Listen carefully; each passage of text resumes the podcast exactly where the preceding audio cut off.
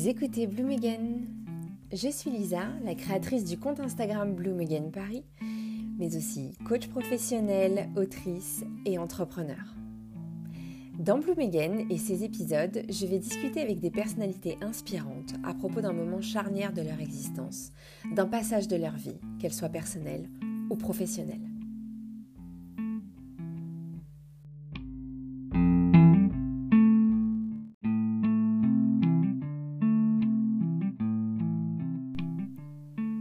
Aujourd'hui, c'est le tout premier épisode de cette série et je vais donc commencer par le commencement et vous parler de moi, histoire de planter le décor de mon approche du coaching. La thématique d'aujourd'hui, c'est mon passage d'une vie de troubles anxieux multiples à la découverte de moi-même, puis ensuite la volonté de renvoyer l'ascenseur et d'aider les autres à s'épanouir de façon structurée et professionnelle.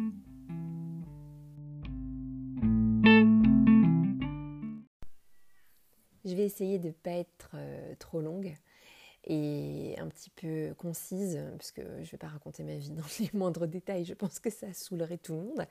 Par contre, euh, je pense que c'est fondateur pour que vous compreniez ce qui euh, guide mon travail de coaching, forcément avec mon bagage d'expérience personnelle, en plus de ma formation évidemment. Là, je vais vous parler de mon parcours euh, de patiente euh, de thérapie multiples et diverses, euh, qu'elles soient psychologiques, psychiatriques, holistiques, de yoga, de, d'ateliers d'écriture, de, tout ce que j'ai expérimenté pour aller mieux moi, sachant que je suis une personnalité anxieuse. Euh, voilà, j'ai souffert de, troubles anxieux pendant assez longtemps, pratiquement une dizaine d'années. Et sans rentrer dans les détails, je vous la fais courte, euh, j'ai été euh, spasmophile quand j'étais adolescente, c'est-à-dire je faisais des attaques de panique, des sensations d'étouffement, la peur de mourir subitement pendant mon adolescence, qui s'est muée en attaque de panique pure et dure. Et en, euh, en plus de cela, j'ai développé des phobies. J'en ai développé deux qui me semblaient insurmontables lorsqu'elles sont arrivées à leur paroxysme, qui étaient la maxophobie et l'hémétophobie. La maxophobie, c'est la peur de conduire vite sur l'autoroute et de conduire sur l'autoroute en général, pas ailleurs, hein, vraiment spécifiquement sur l'autoroute et l'hémétophobie qui est la peur de vomir ou d'assister à quelqu'un qui, qui a un vomissement de quelqu'un d'autre que moi-même. Voilà, c'est je pourrais en raconter euh, des, dizaines et des dizaines, mais je faisais des attaques sur attaques sur attaques. Euh, quand on est phobique, on a aussi des conduites d'évitement qui auraient pu, dans le cadre de l'hémétophobie, la peur du vomissement, se transformer en troubles alimentaires, ce qui n'a pas été mon cas. Euh, Dieu merci d'ailleurs, parce que je sais que c'est extrêmement compliqué. Les troubles alimentaires, ça met du temps à se résoudre, mais ça se résout. C'est ça qui est bien. Et les miennes de phobie sont aujourd'hui résolues. Euh, comment Simplement, enfin pas simplement du tout d'ailleurs, mais grâce à un parcours thérapeutique euh, protéiforme, je dirais, parce que j'ai commencé par aller voir des psychologues à 20 ans et puis à 30 ans. Mais euh, mes troubles anxieux ne diminuaient pas, j'en comprenais le sens, c'est-à-dire que j'ai réussi à comprendre que euh, ma peur de l'autoroute était une peur chez moi liée au temps qui passe, parce que véritablement l'autoroute est une métaphore concrète et matérielle du temps, puisqu'il n'y a qu'un seul sens de circulation, on ne peut pas faire marche arrière, et qu'il y a des voies à prendre et on n'a qu'un seul choix. Quand la voie se présente, on le prend ou on ne le prend pas. C'est la symbolique du temps par, par excellence et c'était quelque chose qui était à l'origine de ma phobie. De la même manière que j'étais frappée euh, et atteinte d'une mésestime de moi-même assez puissante, assez forte, assez profonde, qui était très inconsciente et qui m'a amenée à me vomir moi-même en fait, qui, qui a donc dans une certaine mesure contribué à amener cette hémétophobie, cette peur du vomissement. Voilà, donc je savais pourquoi j'avais peur, mais j'avais toujours peur. Et j'avais toujours des comportements d'évitement, toujours des attaques de panique et une vie sociale qui était entachée de ça.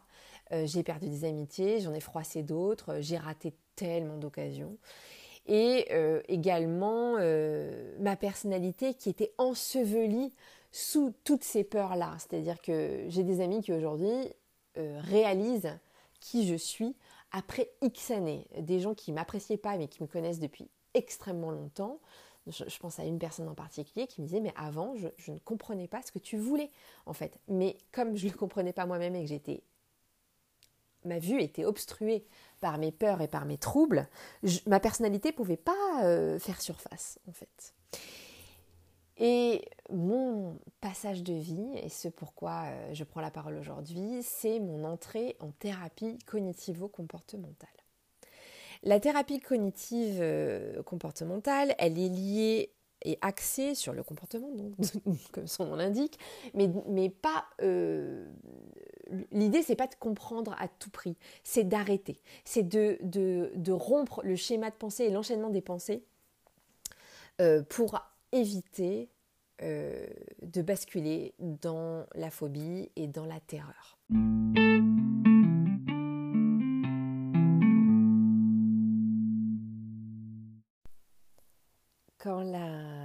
Psychiatre euh, comportementaliste m'a reçue euh, dans les deux, trois premières séances pour euh, évaluer mon trouble, elle m'a dit, écoutez, je pense que votre problème, il se règle en six mois.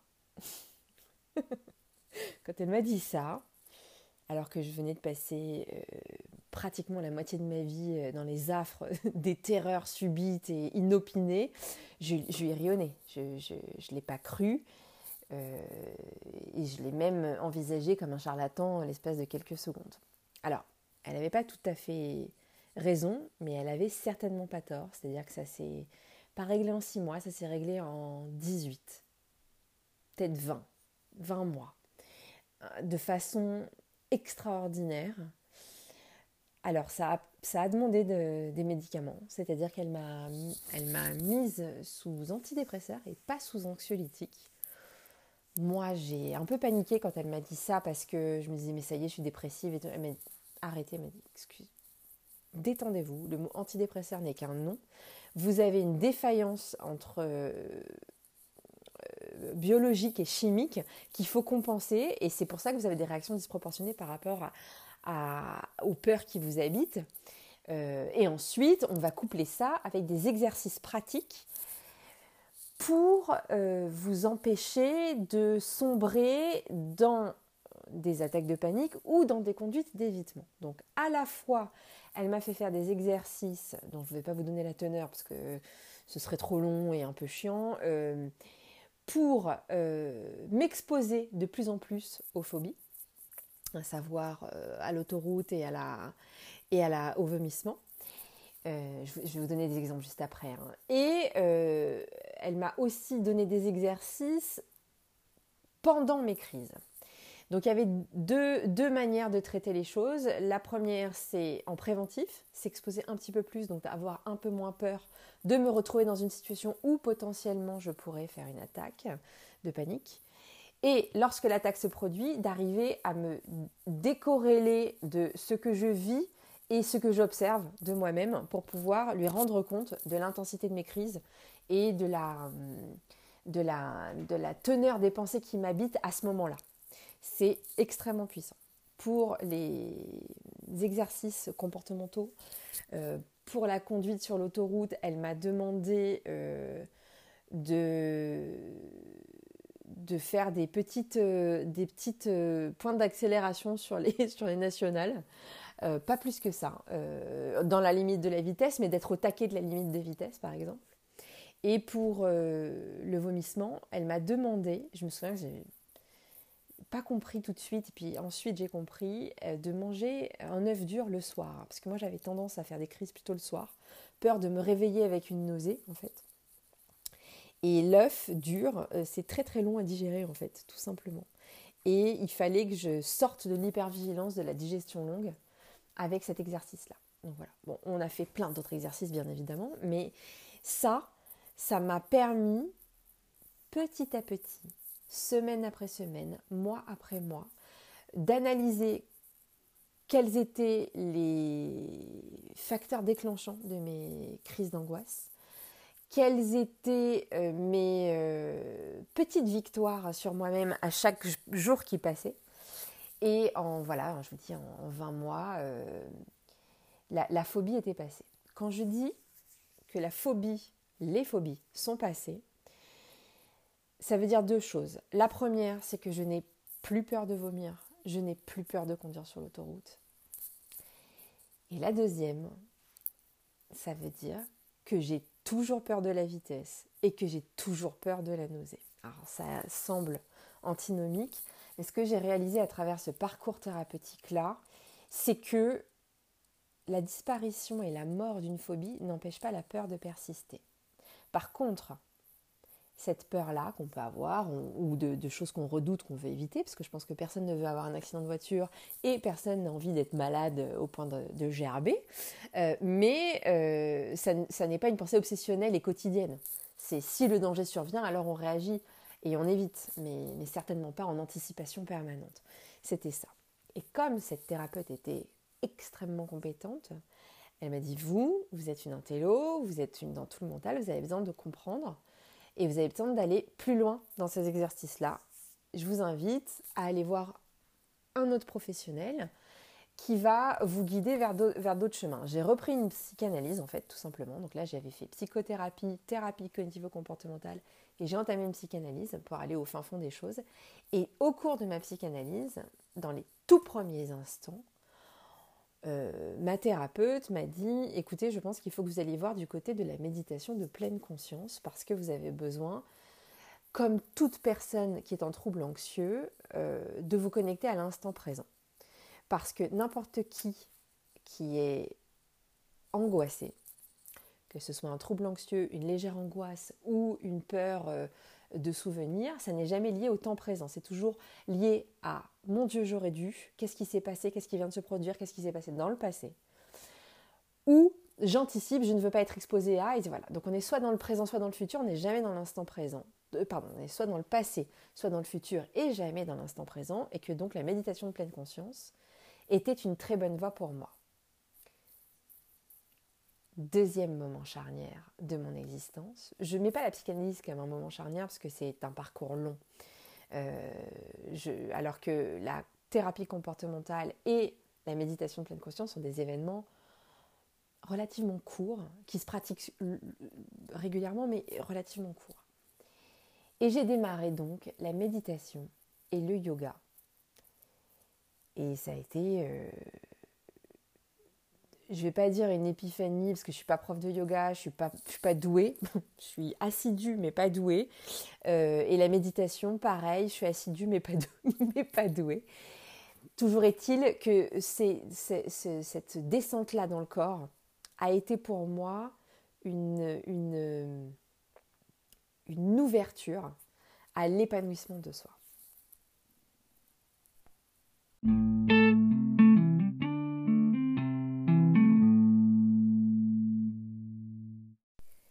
Je parle d'épanouissement personnel, euh, c'est parce que j'ai commencé à m'épanouir qu'après avoir réglé euh, mes, troubles anxieux en fait. C'est pour ce qui me concerne, hein, je, pense qu'on peut commencer par euh, travailler à l'épanouissement personnel et ensuite attaquer ces troubles plus existentiels. Moi, je l'ai fait dans, dans cet ordre-là en tout cas. parce que je ne pouvais pas accéder à mon authenticité tant que j'avais euh, des troubles euh, anxieux et des, inquiétudes profondes qui empêchaient ma personnalité de faire surface. C'est ce que je disais au début, euh, de, cette petite histoire. et lorsqu'on m'a conseillé à plusieurs reprises de pratiquer la pleine conscience, c'était à la suite d'un constat. Euh, car quand j'ai repris mes notes sur les, les crises que je faisais et l'intensité qu'elles avaient et ce à quoi je pensais quand j'étais en crise, quand j'étais en plein désespoir, en pleine terreur, finalement, sans vous en révéler le contenu, j'ai constaté que c'était toujours les mêmes pensées qui revenaient et dans le même ordre. Et ça, typiquement, c'est ce qu'on appelle un, chemin euh, de pensée automatique qu'on peut couper et rompre et, terminer quand euh, on pratique la méditation de pleine conscience, quand on revient juste à la pleine conscience. Ce qu'on appelle la pleine conscience, c'est la prise de conscience de l'ici et du maintenant à travers le corps, la respiration et l'immobilité. Je mettrai euh, sur mon blog d'ailleurs euh, un article sur les leçons que j'ai tirées de la, méditation. Euh, vous pourrez aller voir, c'est en lien hein, sur, sur mon site. Et hum, finalement, parce que je suis une personnalité je vais pas dire excessive, mais disons euh, entière. Quand je commence un truc, je le fais à fond. j'ai commencé à méditer euh, en partant euh, en retraite de yoga et de méditation. Je suis partie 5 jours, 6 jours je crois c'était. Et à raison de, de 6 heures ou 7 heures de yoga et méditation par jour. mais au moins je me disais, ok c'est immersif, j'ai pas le choix, je vais faire que ça, on va voir ce que ça va donner je ne le recommande pas forcément à tout le monde, mais, j'ai, ça a été une expérience déterminante pour moi. J'en parlerai peut-être si ça vous intéresse, mais c'est extrêmement drôle et extrêmement difficile. Toujours est-il que c'était il y a six ans euh, et que depuis, euh, j'en ai fait quatre autres des retraites, donc en tout cinq sur six ans, sachant que bah, l'année qui vient de s'écouler, euh, il y avait le corona, donc on ne pouvait pas partir. Donc j'en fais finalement une par an de retraite de yoga. et, ça contribue à mon équilibre pour toute l'année en fait. Hein. J'en vois les bénéfices pendant hyper longtemps, 5-6 jours d'enfermement pure et hop, j'ai remis, j'ai retourné mes pendules, je sais pas comment on dit, enfin bref, je me suis remise à zéro et je peux repartir. Voilà, ces événements-là m'ont conduite à retrouver mon authenticité. Euh, quand je parle d'authenticité, je parle de mes envies euh, premières, existentielles, qui viennent de l'enfance ou de l'adolescence ou des aspirations que j'ai eues à un moment et qui ont refait surface. Euh, et, ça, c'était merveilleux. Et ensuite, j'ai été vers ces choix-là, notamment l'écriture. Euh, je me suis remise au sport, pas pour euh, améliorer ma ligne ni ma santé, mais parce que ben, quand j'ai compris que descendre dans le corps était une source d'apaisement pour moi, très très puissant, ben, j'ai plus pu m'en passer. Alors, je suis pas une sportive de haut niveau, loin de là, mais, j'en fais régulièrement, j'en ai besoin.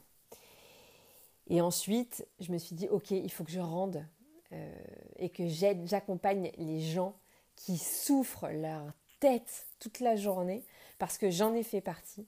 Et maintenant, je sais qu'on peut en sortir avec plein de méthodes différentes. Je ne serai jamais psy, euh, mais par contre, je me suis professionnalisée en coaching.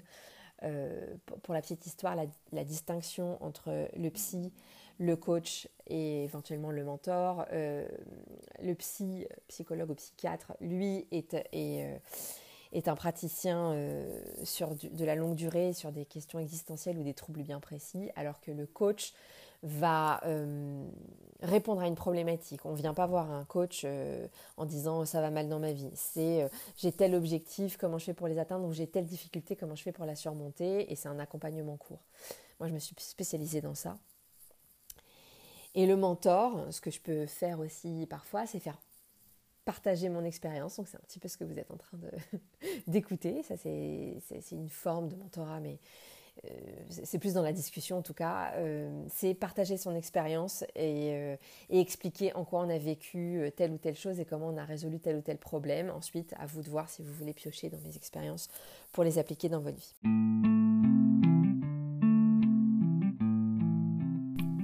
Merci beaucoup pour votre écoute. C'était Bloom Again. Rendez-vous au prochain épisode pour de nouveaux passages de vie. Je vous souhaite le meilleur. N'hésitez pas à me laisser un commentaire ou à me poser des questions. J'y répondrai toujours avec bienveillance.